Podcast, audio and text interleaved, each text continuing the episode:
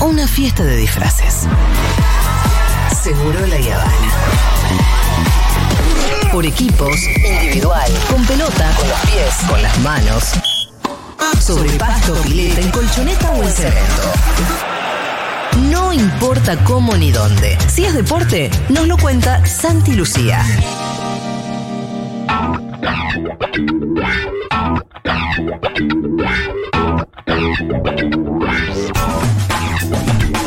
Momentos salió Julita Megolini de estudio un ratito, tiene unos mandados que hacer, pero tenemos por supuesto una edición de Culos y Fobal porque está el Pitu Salvatierra Claro. y está nuestro querido Santi Lucía para hablar de la actualidad deportiva. ¿Cómo andas, Rolito? Hola, Pitu. ¿Qué dicen, ¿Qué haces, Santi? ¿Todo tranqui? ¿Cómo andan? Bien, bien, muy bien. La verdad que muy bien, con un montón de cosas para compartir de, de los últimos, de, de- de las últimas horas, los últimos Un días. fin de semana mucho fútbol. Muchísimo fútbol, muy intenso y, y algunas cosas también que están por suceder que son de una relevancia importante.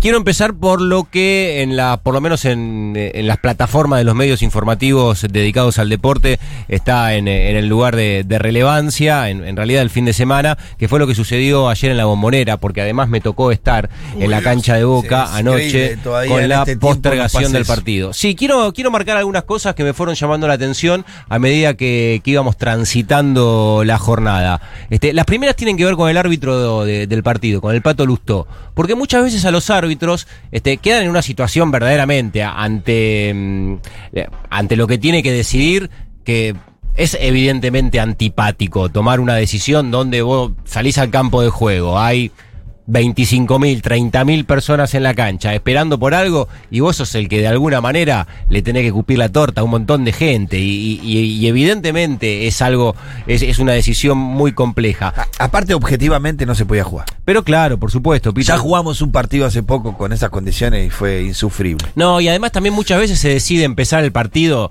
Y mira, a mí me dijo una vez eh, un canchero, uno de los más importantes, que. Porque muchas veces también sucede. De hecho, yo llegué muy temprano a la cancha de boca. Había caído la primer, eh, la primer lluvia fu- fuerte, fuerte y sostenida, tipo tres y media, cuatro y cuarto de la tarde. Después de eso, bajó la intensidad. Siempre siguió lloviendo. Bajó un poco la intensidad y la cancha, la verdad que desde arriba no se veía con los charcos, con los espejos que después aparecieron en el campo de juego. Entonces, a veces eh, sucede esto, que uno tiene una, una la, la visión de la cancha que, que no espeja agua, y lo que me explicaba un canchero, que en ese sentido es como mirar una esponja. Vos mirás una esponja que puede estar llena de agua, llena de agua, y no Sí, te das cuenta. Y no te das cuenta. En cuanto la empezás a apretar, el agua empieza a salir. Y con los futbolistas corriendo en un campo de juego, me dice, sucede algo parecido. En cuanto empiezan a pisar la tierra, eh, el agua está. Y, y sale para Por eso digo, muchas veces se juega porque da la sensación de que las canchas están bien y a los 10 minutos te das cuenta que es un delirio. En el caso de Boca, en la bombonera creo que le pasaba la especulación de, de- creo que la especulación era, si para 20 minutitos, se recupera la cancha. Y como que estuvieron esperando hasta último momento a ver si paraba, a ver si Pero paraba. cuando tenés y capaz- decenas de miles de personas yendo Sí, ya tenés que tener esa responsabilidad de cortarlo en tiempo y forma. Ese es el tema, a un, barrio, a un barrio que también se inunda, digo que, que, que- que es un barrio que en ese sentido tiene una problemática histórica. Que ¿no? sabes qué va a pasar. Y, Sí. y te- y te agrego otra cuestión. Es más perverso o menos es más irresponsable decir en el día del partido se juega mañana primero con la gente del interior, que yo vi un montón que se empezó a quedar en los clubes y en lugares de, de- de las de lugares de, de gente de Boca, ¿viste? Sí, de las sí, de acá de Buenos Sí, Aires. obvio. Y que hoy a la mañana se enteran de que no, el partido se juega el martes y tuvieron que volver toda su provincia. Sí, bueno, creo que en ese sentido, y, y cada caso merece un análisis puntual, y el de ayer, en eh, el de Boca, si cayó eh, la cantidad de agua que tuvimos entre las tres y media y las cuatro y media de la tarde. Si el pronóstico, y no un pronóstico ente- extendido, porque te dicen, bueno, pero no podés depender del pronóstico, porque la verdad te dice una cosa y pasa otra, pero digo, el pronóstico en el corto plazo, que faltaban tres horas para el partido, cuatro horas para el partido, Decía que iba a llover. decía que iba a seguir lloviendo y que iba a haber lluvias intensas. Digo, a- hay gente que viene, nosotros ahí en, en la transmisión de la radio, enseguida, ahí en, en una vueltita que hicimos con los hinchas, había uno de 9 de julio, otro de Gualeguaychú, otro de de, Córdoba, ahí, eh, nada. En, en 10 que, que consultamos, tres habían venido de más de 300 kilómetros a ver el Y partido. se Digo, calcula que se cada- puede evitar, loco, que, que eso. cada partido de Boca se calcula, el otro día estaba escuchando, que entre 12 y 25 mil personas vienen del interior del país. Y sí, claro, un por montón supuesto. de gente, un por montón, supuesto. un montón de gente. Pero bueno, lo, lo- lo llevan siempre hasta el final. y hay un montón de intereses que empujan, ¿no? Y se termina decidiendo ahí minutos antes del partido. Por eso quería destacar lo de, lo de Lustó, que tuvo que tomar la decisión con público, que la verdad que para el árbitro es un garrón porque el público condicionaba y los hinchas de boca caía el agua y Ya, se subían al ahí, alambre. Vos estás ahí que le que se juegue. Yo estaba no ahí el partido nada. que se suspendió por lluvia la final con River. Sí, Local. claro, sí, yo también estaba ese día, Pitu. Yo quería jugar igual. Y sí, claro, me imagino. Yo estaba ahí. Nada, ahora jugué. Y después la otra, ¿sabés que, que hizo bien Lustó? Que si lo estaban viendo por tele, por ahí se habrán dado cuenta. Muchas veces, y por toda la presión que hay encima de los árbitros, de sponsor, muchas veces de los equipos que quieren adelantar el calendario, muchas veces de equipos que les conviene jugar en cancha chota porque siempre se empareja para abajo. Digo, hay presiones de todos lados para los árbitros. Lo que hizo Lustó fue ir a las zonas críticas que estaban en el campo de juego de la bombonera. Muchas veces salen los árbitros con la pelota y ve que hay charco y van donde está divino. Y bueno, maestro, Claro, sí, ahí no va a pasar nada. Lustó fue donde tenía que ir y evidentemente es otra a favor del árbitro. Sí, me parece que tenía que ser muy clara la imagen que no se podía jugar, por eso hizo eso. También. Él sale sabiendo que lo va a suspender y dice, Sí, bueno, tiene que probablemente. hacer chapotear y esa Probablemente. donde tiró la pelota Sí, no había manera de decirle a Lustó, juguemos. Sí. Bueno, y también, eh, evidentemente, no había condiciones normales para poder No, jugar al no se fútbol. podía jugar o sea, por fútbol, eso cuando, cuando empe- empezamos a hablar de esto y el Pitu dice la verdad que no se podía jugar y no, no se podía jugar. No, lo que me extraña es que después de tanto en, el año 2021, que todavía la cancha de Boca se sigue inundando de esa manera. Bueno, ahí hay un tema ¿Viste? también, que Boca tiene un a pro- nosotros los hinchas nos hinchan las pelotas. Claro, la tiene, tiene un problema frecuente con esto, Boca, desde hace un tiempo. De hecho, Y siempre en el mismo sector. Sí, de, sí, bueno, eh, sobre los palcos también había, se había inundado. Esta, Sí. eh, por lo menos los espejos ayer se veían más de- del lado de la otra platea. Eh, lo cierto es que Boca tenía proyectada una obra que se, se estaba por ejecutar porque ya había sido aprobada por la comisión directiva y en el momento que estaban por empezar con, con el laburo, entre otras situaciones para mejorar el drenaje, se habilita la vuelta de los hinchas a los estadios después de un año y siete meses. Entonces la comisión directiva de Boca queda en una encrucijada de tomar una medida antipopular. Es decir, bueno, vuelven cada uno de los hinchas a sus estadios y nosotros tenemos que, No, que empezar eh, con una obra. En cambio, River hizo como Aeroparque, que aprovechó el parate, Claro. hizo todos los cambios que tenía Absolutamente, sí, pero bueno, la comisión directiva de Boca venía con, con estudios, con evaluaciones de proyectos y demás y, y- y le salió después la... Sí, también está enmarcada en la discusión de qué hacer con el estadio en líneas generales. De siempre, sí, eso. es igual cuánto más Siempre, en claro, siempre que- se atraviesa. Sí. La recuperación de la cancha siempre estuvo atravesado por Ojo, eso. eh, yo creo que hubiese sido una medida muy antipopular que vuelvan todos los hinchas No, el de y Boca. más no, en la por eso, Bombonera, digo, y más lo, la Bombonera. lo que pasó ayer es algo pendiente que tiene responsabilidad la comisión directiva, en parte esta, en parte la anterior y la anterior hace y la 50 anterior y la que anterior. pasa lo mismo. Claro, hace muchísimo tiempo que pasa, es un laburo que todos saben que tienen que, hacer, pero la verdad que este momento puntual, cuando dijeron, bueno, tenemos que, que hacer el laburo, de hecho se empezó a hablar que Boca podía jugar eh, de local en Santiago Sí. del Estero, en Córdoba, Sí, porque, sí. porque lo tenían muy presente. Y, pero era también eh, lo más antipopular, digo, y, y además también de alguna manera cumplir con el socio que vino bancando, y acá lo, lo hablamos muchísimo, durante la pandemia, con, con los abonados. Bueno, entonces decidió que se siga jugando la bombonera. ¿Qué pasa? Siempre vas a tener algo mirando para adelante que te diga, no, bueno, pero ahora viene la Copa Libertadores el año Sí, que viene. bueno, Entonces, bueno, en un momento hay que hacerlo. Sí, porque no se puede todavía a esta altura de, de- ah, como te digo, en el año 2021 tener estos problemas de, de- de drenaje cuando hay una ha avanzado muchísimo la tecnología en esa materia, hay canchas que lo han resuelto muy bien, como la de Rive, como la de Independiente, hay un montón de experiencias Sí. para hacer. Vamos a escuchar al patrón Jorge Bermúdez, miembro del Consejo Técnico de, de Boca, que ayer como responsable del club dio su mirada de lo que pasó con la suspensión del partido. lugar. La verdad que la cancha empeoraba, eh, se ve con muchísima agua y es lamentable, pero es una situación que tenemos que afrontar. Lleva la cancha mucho tiempo esperando que se le haga el trabajo necesario y adecuado para, para solucionar ese problema y estamos comprometidos en hacerlo. Se tuvo que haber planificado hace mucho tiempo, hace más de 20 años la cancha tuvo que haberse le hecho este trabajo, no se le hizo y ahora el compromiso está en hacerlo. Eh, con el tema de pandemia, aunque se tenía el pensamiento de hacerlo, no se pudo realizar.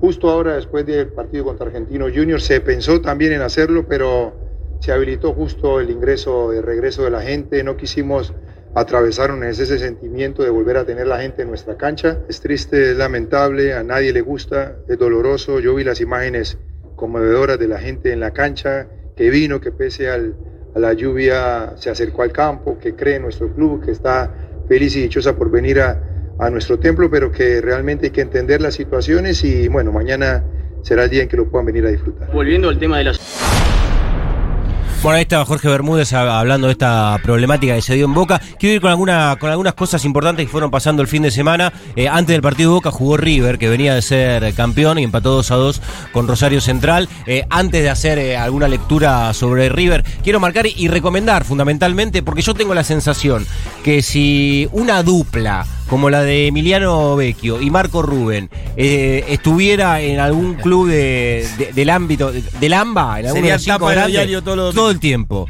todo el tiempo. Y aparte, ¿hace cuánto que no se encuentra esa, esa empatía con un 10 y con un 9, ¿no? ¿Qué sé yo? Nosotros, yendo muy atrás, decimos. Pipo Gorosito Y de claro, Costa obvio, a, Y a- Costa y Pipo. Y aparte Vecchio con un 10 característico argentino. Sí. Fanfarrón, pues, viste que a mí- Sí, es el claro. 10 nuestro. Sí, Es claro, el obvio. estereotipo del día argentino. Obvio, el que pone la pelota aparte de- abajo de la suela, Ese. el que tiene personalidad, viste Ese. cuando te hablan de, bueno, hay que tener personalidad para jugar al fútbol, uno por ahí piensa, uh, bueno, Mascherano, lo que se, se tira para los dos costados, recupera, Eh, la personalidad que tiene Emiliano Vecchio, para ponerla abajo de la suela y empezar a manejar el equipo, y además también Marco Rubén, que, que en cuestiones estadísticas ya se, se impuso como el máximo goleador en la historia de Central, Eh, y enfrente estaba River, que venía de ser campeón, que siempre lo que Venía viene- de vapulear a Racing de una manera. Sí, creo que lo, de Racing en ese sentido y, y el título de River, eh, hace tiempo que no veíamos un campeón con tanta holgura. Eso. ¿no? Tengo Con- que reconocer que es un campeón con todas las letras que ha ganado. Pitu, ¿te parás en cualquier registro estadístico? Partido ganado, Sí, sí. eh, De local, de perdido, visitante, todo, ganó todo. Goles a favor, Ganó menos todo. goles en No, no contra, darle. mayor posesión. No hay con qué darle. Pero por eso hace tiempo que no había tanta distancia entre un campeón y el resto. Creo que los cuatro goles que le hizo a Racing el otro día en el Monumental, el día de, de- de la consagración, eh, son explícitos de, de la distancia que hay Sí. entre River y Racing, pero hasta pueden ser extensivos para el resto. River en términos de rendimiento y en casi todos los partidos, no digo en casi, pero en muchos partidos estuvo cuatro goles arriba después de que lo haya reflejado Sí, no en el hubo- resultado. hubo algunos Pero partidos que costó diferencia más, grande. hubo algunos que les costó más. estudiantes, hubo Colón Pero que el no se comienzo puede, del campeonato. que no se puede ser tan iluso de no entender de que el, el muñeco tuvo que re- emparchar el equipo todos los fines de semana, entonces naturalmente en algún fin de semana jugó menos. Pero el tipo termina un campeonato con todos los titulares lesionados. No, eh, Y en ese jugando un nivel excepcional. Mira, es cuando empezó el campeonato, cuando No, con empezó 30 jugadores, no sé, 30 o no sé qué número de jugadores que. Que, fue- que se le fueron cayendo. Creo que Ahí, River podía ser salió campeón con dos equipos. Sí, Sí, eh, en la reconversión que tuvo River en este mismo semestre. Sí, fue tremendo. es- eh, y es el gran mérito que tiene el equipo campeón. Porque cuando empezaba el semestre y este campeonato, se iba Rafael Santos Borré. Claro. Que es el tipo que más goles convirtió en la E. En todo el ciclo de Gallardo, nadie hizo más goles que Rafael Santos Borré y lo perdía. Entonces uno decía, bueno, se va un goleador, un equipo exitoso, van a traer a uno que no vino nadie. No vino nadie, en lugar de Borré, River no salió a traer eh, a, buscar un, un es- delantero estrella. Es tan exitoso el ciclo de Gallardo que Vino Brian Romero, pero. que tapa hasta estos desastres que hizo la comisión directiva de River, que dejó ir jugadores gratis Sí. todos los años, que ir cualquier otro equipo le prenden fuego el club, pero como los resultados de Gallardo respaldan todo, River, sí. River se fueron casi todos sin poner un peso. Bueno, se fue Borré en el inicio del semestre y enseguida, digo, el A de espada era Matías, eh, Matías Suárez. Claro. Y uno veía jugar a River y decía, nadie tiene un jugador como este. nosotros, nosotros, eh, sin ánimo de ser, pero cuando se lesionó Matías Suárez dijimos, bueno, no te digo que lo festejamos porque no se No. festeja, pero no viste y Ah, decís, uh, qué tranquilidad. Acá, acá va, a f- va a aflojar. Acá, acá afloja. Sí, y pasaron dos meses y medio y se, y se lesionó No, de la Cruz. De la Cruz y dije, uh, ahora más. Claro, bueno. Y, Y no, y, el ahora levantaba cada vez más. Claro, y, no caía nunca. Y después venían las, la- las fechas de eliminatorias que por primera vez se jugaban eliminatorias y el campeonato No, seguía y River se quedaba sin Armani y sin Julián Álvarez. Los únicos convocados. ah, del bueno, ahí yo dije, bueno, acá sí. Ahora sí. Acá sí. Y si miraba Paraguay, se iba David Martínez y Robert Rojas. Y se David iba Mar- Paulo Díaz David a la Martínez selección de, Chile. De mi barrio. ¿En serio? Jugador tremendo. de mi barrio. Tremendo, no Jugaba sabía. la pelota con mi hijo de chiquito ahí en el barrio. Un monstruo. Monstruo. Un monstruo. Ven al barrio siempre, un capo. Un capo. Eh, mirá la cantidad de futbolistas que estamos nombrando que son la, la base del equipo titular. ¿Y dónde está eh, el verdadero mérito? En haber formado pibes que cuando los pusieron en primera, este, a Santiago Simón hace seis meses ni lo mencionábamos. Estás se dulce también. También hay una realidad. Cuando estás dulce, estás dulce. Y sí, las cosas salen, Porque ¿no? el Gallardo lo que toca lo convierte en oro. Absolutamente. mete así, Lo mete en la cancha el pibe. el pibe- Absolutamente. Julián Álvarez, que fue dos el pesos semestre. No, bueno, el semestre Julián Álvarez fue descomunal. Digo, hay muchísimos puntos altos para entender el Qué bien le hace, a pesar de todo, a algunos jugadores le hace. A, a- no había quedado como la, la- la idea de que algunos jugadores, ¿te acordás cuando fue Lautaro que decía estoy tres segundos lento? Sí. qué bien le hace a los jugadores de fútbol argentino rozarse en la selección argentina. Yo creo que a Julián Álvarez le dio muchísimo el entrenarse tanto tiempo con los jugadores de la El ritmo, ¿no? jugar a ese ritmo. Sí, Vos lo ves que cuando viene acá está a otro ritmo el tipo. Sí, cuando recibe y sale en aceleración, esa, Está ritmo, primera está a reacción. otro ritmo. Ah, Tiene una- un, distinta. un cambio más. Tiene. Coincido, Pitu. Otra de las cosas que pasó el fin de semana fue que se presentó el seleccionado femenino de fútbol. Tercera ventana con Germán Portanova como entrenador. Atención porque vuelven a jugar mañana. Se puede ver por Deporte B el partido de la selección femenina. Eh, será el último de- del año. En algo muy trascendente que eh, empezamos a mirar para el próximo año, que es la Copa América de Colombia. ¿Y por qué lo marcamos? Porque mm, si Argentina se piensa en el próximo Mundial, en 2023 en Australia, eh, tiene que pasar el filtro de la Copa América, que entrega tres plazas directas para la Copa del Mundo y dos repechajes. Es traumático atravesar cualquier repechaje. Argentina, por supuesto, que no, no, no tiene las garantías en el fútbol femenino que sí tiene en el fútbol masculino desde el rendimiento. Por eso todo este periodo de preparación es muy importante. Lo Igual tres, perdón, igual tres plazas, digo, por más que sea la selección masculina, es esto de que no te puedes equivocar, digo. No. Tres plazas es, bueno, perdete un partido y. No, y aparte a mí No. me rompe la cabeza, Rolo, el valor que tiene la Copa América en ese sentido. Claro. ¿no? Acá estamos acostumbrados a la Copa América, vos la ganás, perdés, llegás a semifinales, bueno, listo, terminó el campeonato y. y Pero se antes terminó. era así también. Acá te, acá te impulsa al mundial. Antes las eliminatorias de- del Mundial Era- de masculino Ah, era no, parecida. Claro, era parecido. Sí, era, se era más Eran Hombre. grupos y de vuelta. Claro. Exactamente. Eh, lo trascendente de, esta convocatoria, que se siguen dando algunos regresos, recordamos de que Germán Portanova es el entrenador de la selección, volvió Flor Bonsegundo, digo los más significativos, volvió Ruth Bravo, en esta convocatoria apareció también Sole Jaime, Sole Jaime tiene eh, ya desde el porte físico uno la ve distinta, además de que se cansó de hacer goles en el fútbol de China, en el fútbol de, de Brasil, y con ese porte Argentina no tiene otra centro delantera, y volvió también Lore Benítez, que es importantísima, que había sufrido la mm, rotura de ligamentos cruzados, con todo lo que eso representa, y que Lore Benítez tiene un, potencial como jugadora, sobre todo por la inteligencia que tiene para interpretar el juego, que para la selección va a ser fundamental. Muchos se siguen preguntando a medida que avanzan las convocatorias, porque se están dando regresos, y había anunciado Germán Portanova que iba a ser eh, progresivo el, el armado del grupo y en, y en volver a instalarse como jugadora de selección, pero hay una que evidentemente es distinta al resto y que todavía no volvió, aunque hay algunas señales por la relación de, de Flor eh, Bonsegundo con Estefanía Banini, porque Chule Bravo es muy amiga de Banini, y siempre van tirando gestos, digo, a, a través de historias de Instagram y demás, como... eh, preparando el terreno para que se dé algo que también, eh, evidentemente, cualquier equipo necesitaría tener a una Estefanía Banini que ahora se está recuperando de una lesión, pero para la Argentina llegar a la Copa América con el plantel, por lo menos con lo mejor que tiene a disposición, sería importantísimo. Sí, no puede dar margen en ese sentido. No, ahí no puede dar ventaja. No, debu- No debutó una piba, Pitu, con todo lo que significa. Tiene 18 años, se llama Paulina Gramaglia. Eh, además, Paulina va a jugar la final el próximo domingo. Ella juega en la UAI. de eso. Va a jugar la final contra Boca. Primero, sí, vayamos Qué a bien eso. que no va. Y- y- Yo, Eh, yo estoy, en- yo estoy entregado al fútbol femenino, hermano. Está muy bien. Aguante boca. Está muy bien. Vamos ahí. Está muy Vamos bien. a salir campeón otra vez. Eh, la UAI le ganó a San Lorenzo por penales en Lindo el partido. En el canal de sí, partidazo. Lindo partido. En el canal Yo vi de- ahí medio, repite, lo, lo fui sapeando porque estaba Sí. otra cosa. y Lindo partido. En el canal de, de YouTube está el último resumen FF con Natu Maderna y Darío. Darío, está mortal. Sí, Está mortal. muy bien. Muy futbolero. Darío. Sí, Darío es recontra futbolero. Aparte recontra. le mete las de su apreciaciones. profesión ahí. Sí, muy buena, muy buena. Absolutamente. Así que vayan a verlo y se ponen al día porque está el resumen de cuartos de final, está el resumen De de, semi. semifinal, ya esperando lo que va a ser el domingo y la, y la definición del campeonato. Eh, Paulina Gramaglia es jugadora de la UAI, debutó este, mm, este sábado con la camiseta de la selección argentina mayor, ya venía teniendo convocatorias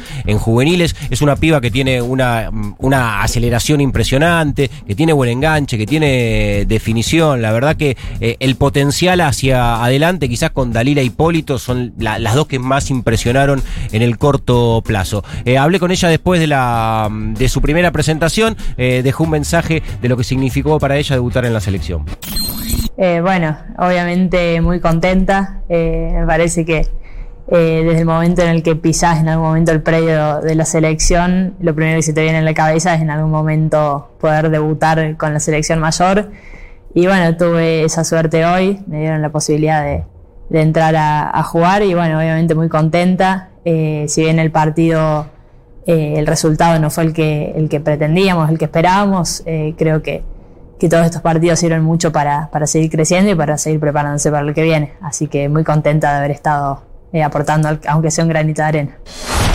Bueno, dos recomendaciones. Mañana 5 de la tarde, Argentina-Ecuador. eh, lo último del año para la selección. Insisto, eh, en la previa de un 2022 que es importantísimo. Y el domingo a las 5 de la tarde va a jugarse la final entre Boca y la Guay. Así que también muy atentos con lo que va a pasar en la definición del fútbol femenino. Me encanta porque domingo a la tarde. eh, Es un horario. Es no, pero aparte es Bueno, impensado, porque siempre martes a las Tiene 9 que ser la. Sí, final, eso, sí es verdad. Hay Sí. que discutir los horarios del fútbol. Tremendo, femenino. claro. Es inviable. Yo Sí. no, no. Así yo para verlo tiene que tener una suerte, tiene que tener. Bueno, y, y hu- y hubo otra situación que la pusieron en la plataforma las jugadoras en semifinales, que se jugaron las semifinales el mismo día que volvía el aforo total en el Ah. público masculino y fue sin público las semifinales del fútbol femenino. Y no pudieron explicar por qué. Y porque la verdad que no tenía explicación. Digo, estás convocando entre 40.000 y 60.000 personas en la cancha para, para ver el fútbol de varones y, la, y se está definiendo en semifinales el fútbol femenino y cerrar la tribuna. Inexplicable, inentendible, incomprensible y no hay manera de, de compartir esa decisión. Pero bueno, ahora eh, se espera por, por la definición de- del fútbol femenino, seguramente con público, la final entre Boca ¿Se- y ¿Tiene Guay. cancha ya? Eh, en la cancha de Quilmes está anunciado, se tiene que terminar de confirmar seguramente mañana. En la entre- profesional. Sí, sí, sí, en, la- en el, en el Estadio Centenario del Cervecero. cancha. Hermosa cancha. Cancha. La que Hermosa estás cancha. arriba, tipo Mar del Plata. Claro, y queda abajo, la- Claro. exactamente, Sí, sí. exactamente. Y lo último que vamos a compartir en términos informativos es algo que va a suceder en un rato nada más, y la verdad que hay una, una expectativa Tibia. inmensa. No, no, No, hay mucha expectativa. Yo no vi tanta expectativa ¿No? como otros viendo años. imágenes nuevas, muy locas, ¿eh? Con los Daft Punk ¿En serio? bajando de un auto y poniendo los. subiéndose en un auto y poniendo dos balones de oro eh, en el baúl. Bueno, ahí hay un dato, lo que dice Rolo, estamos hablando de la entrega del balón de oro que va a ser dentro de un ratito nada más en París. De hecho, ya empiezan a, mm, aparecer algunos nombres a través de redes sociales de futbolistas que quedan fuera de la, de la nómina, que no, que no llegan a- ahí a disputar las posiciones finales, entre ellos Lautaro Martínez, el otro argentino que estaba con Messi dentro de la consideración que quedó en el puesto 21. Pero bueno, lo cierto es que se espera si Messi tendrá o no su séptimo balón de oro. Y esta temporada tuvo para Lionel Messi una, una mirada distinta desde las argumentaciones que lo llevaron a estar en ese lugar, eh, que fue la selección La argentina. En los, Haber otros, ganado la Copa América. en los otros seis balones de oro que consiguió, a Messi lo puso en ese lugar El club. siempre. Su participación en Barcelona.